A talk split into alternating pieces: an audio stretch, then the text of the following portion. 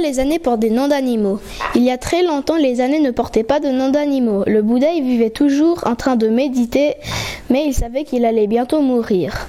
Sous son arbre sacré, il regarda la beauté de la vie, surtout celle des animaux.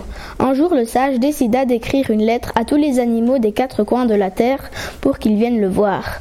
Le grand jour arriva. Bizarrement, il n'y avait que douze animaux. Le Bouddha était quand même très content, et pour récompenser chaque animal, il changea les noms des années et les remplaça par des noms d'animaux. Fin.